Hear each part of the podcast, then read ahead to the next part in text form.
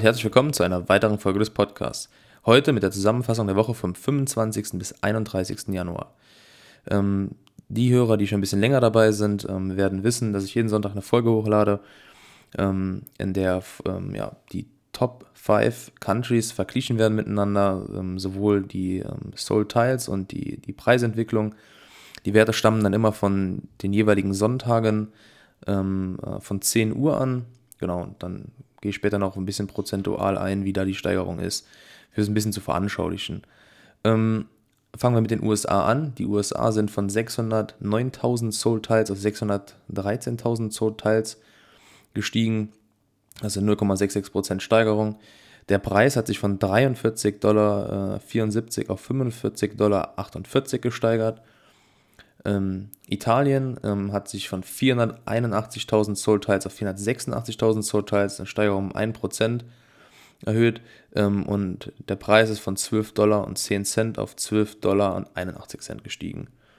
Das United Kingdom, also Großbritannien, ist von 457.000 ähm, Soul Tiles auf 465.000 Soul Tiles um 1,75% gestiegen und hat eine Wertsteigerung von 9,57 Dollar auf 10,32 Dollar zurückgelegt.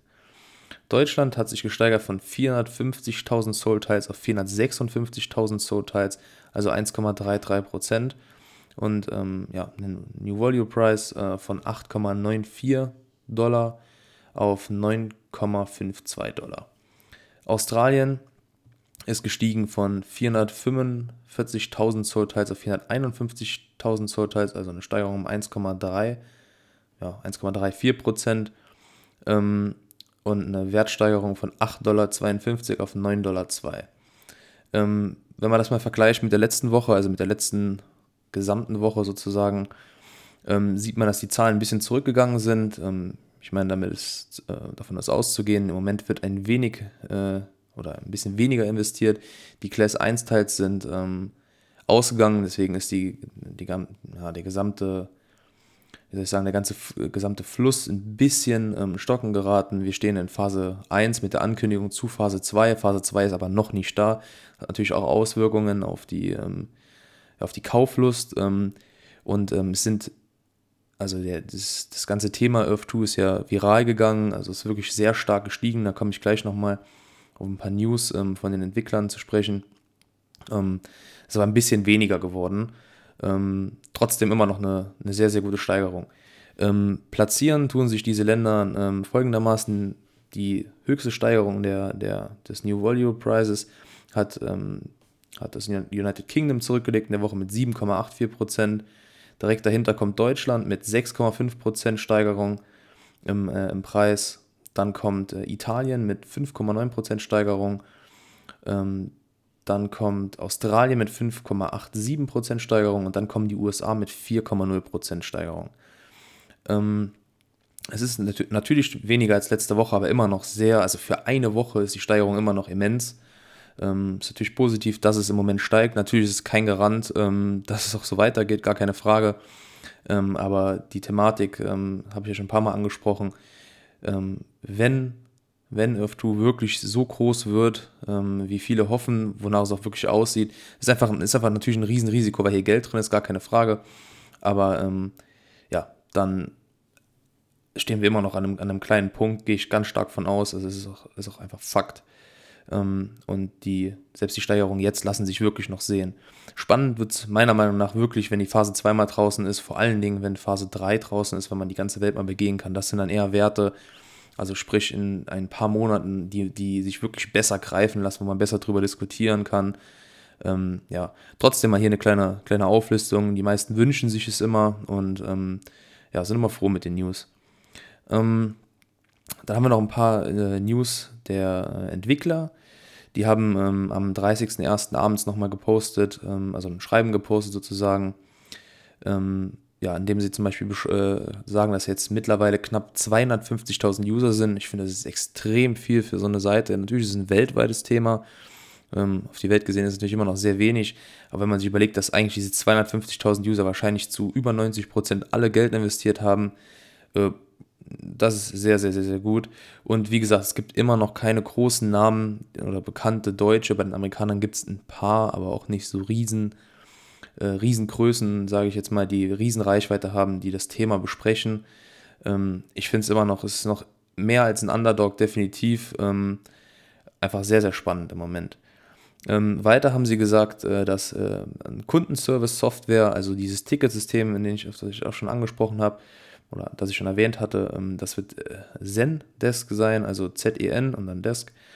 Ähm, damit wird es dann wahrscheinlich in den nächsten, ja, in den nächsten sieben bis 14 Tagen circa wird es erscheinen. Ähm, da wird es dann möglich sein, dass die Entwickler die ähm, Tickets, die erstellt werden, ähm, ja, überprüfen können, äh, genauer darauf eingehen können, vielleicht auch Rückfragen stellen können weil ähm, sie beschreiben auch, dass eine zusätzliche Problematik einfach ist, dass viele Leute, die irgendein Problem haben, wirklich 10, 20 Mal am Tag dann schreiben.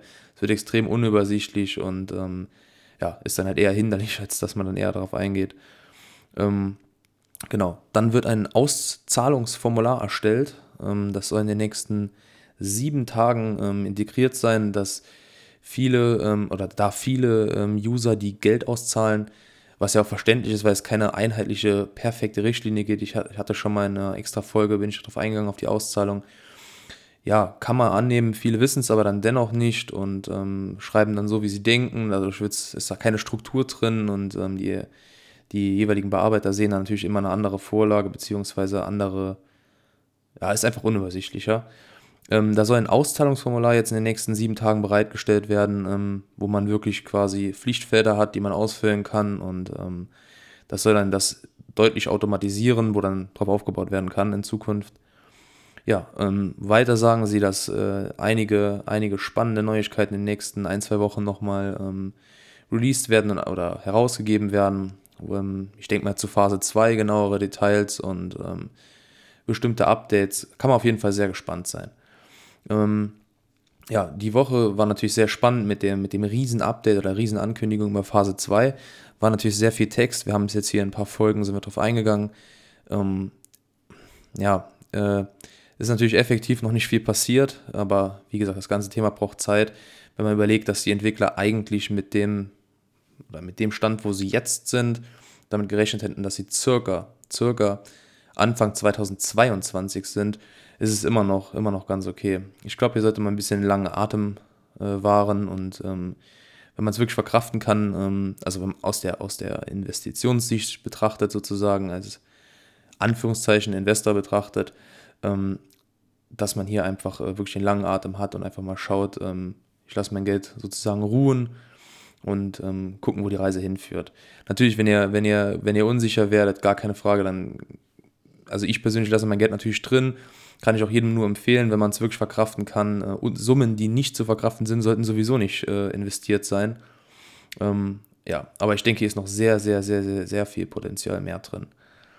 Ähm, genau, dann möchte ich noch auf ein anderes Thema eingehen. Äh, ich habe hab mal geschaut bei den Referral Codes oder besser gesagt unter dem Filter Referral Code auf, auf meinen Insights oder Transaktionen. Ähm, ja, ein paar Leuten einfach mal äh, danken für den aktiven Support, den sie betreiben.